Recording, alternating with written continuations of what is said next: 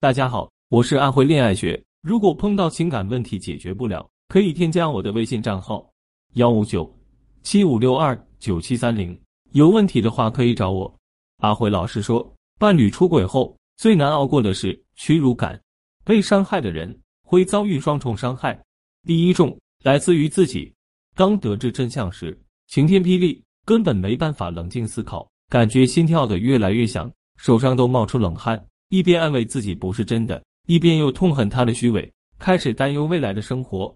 因为不是每段感情都适合轻易离婚，如人饮水，冷暖自知。有时候是因为财产关系太过纠结，有时候是因为孩子还小离不开对方，或者是因为不够自信，对前路感到迷茫，还有没法放下对他的感情，同时特别痛恨这个心软的自己。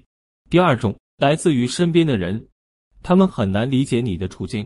要么就是一味的劝你离开，但又完全不考虑你以后的生活，什么都是想当然拍脑袋，觉得你一定能过得比现在赚得多，感情好得多，还会指责觉得你优柔寡断，离不开他；要么就是一味的劝你大度，虽然考虑到了孩子和感情的问题，也知道你现在不愿意轻易离开，可是这样仿佛也抹掉了你的伤害，就好像你连抱怨都会被嫌弃。遭遇感情背叛后，最孤独的并不是只有你一个人面对。而是身处人群中，却没有一个人能看得见你翻涌的情绪。而如果你决定继续留在感情里，心里也总是会有一道刺，总是跨不过去了。吃饭会想起他和别的女人也这么约会，睡觉会想起他在外面的花天酒地。默默忍受的另一个痛苦之处，就是你会发现失去了感情的主动权，很想骂他，发泄，想方设法去报复。然而，他的愧疚感很快就会被这种情况消磨殆尽。反而会开始指责你要求太多，根本没有了悔过的态度。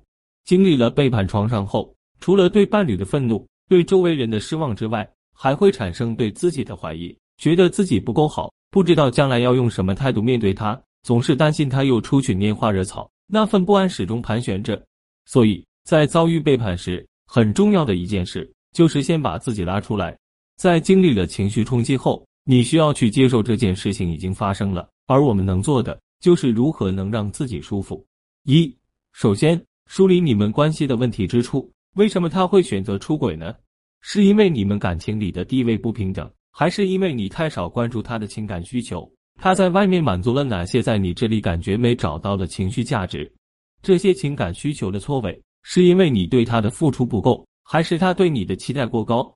二，其次，无论最后是否选择离婚。都要开始做自我的修复，一方面是复盘过去的问题，在今后的婚姻或者下一段婚姻里不再被相同的创伤困扰；另一方面是找到自己在感情里的需求，允许自己伤心难过，不那么坚强。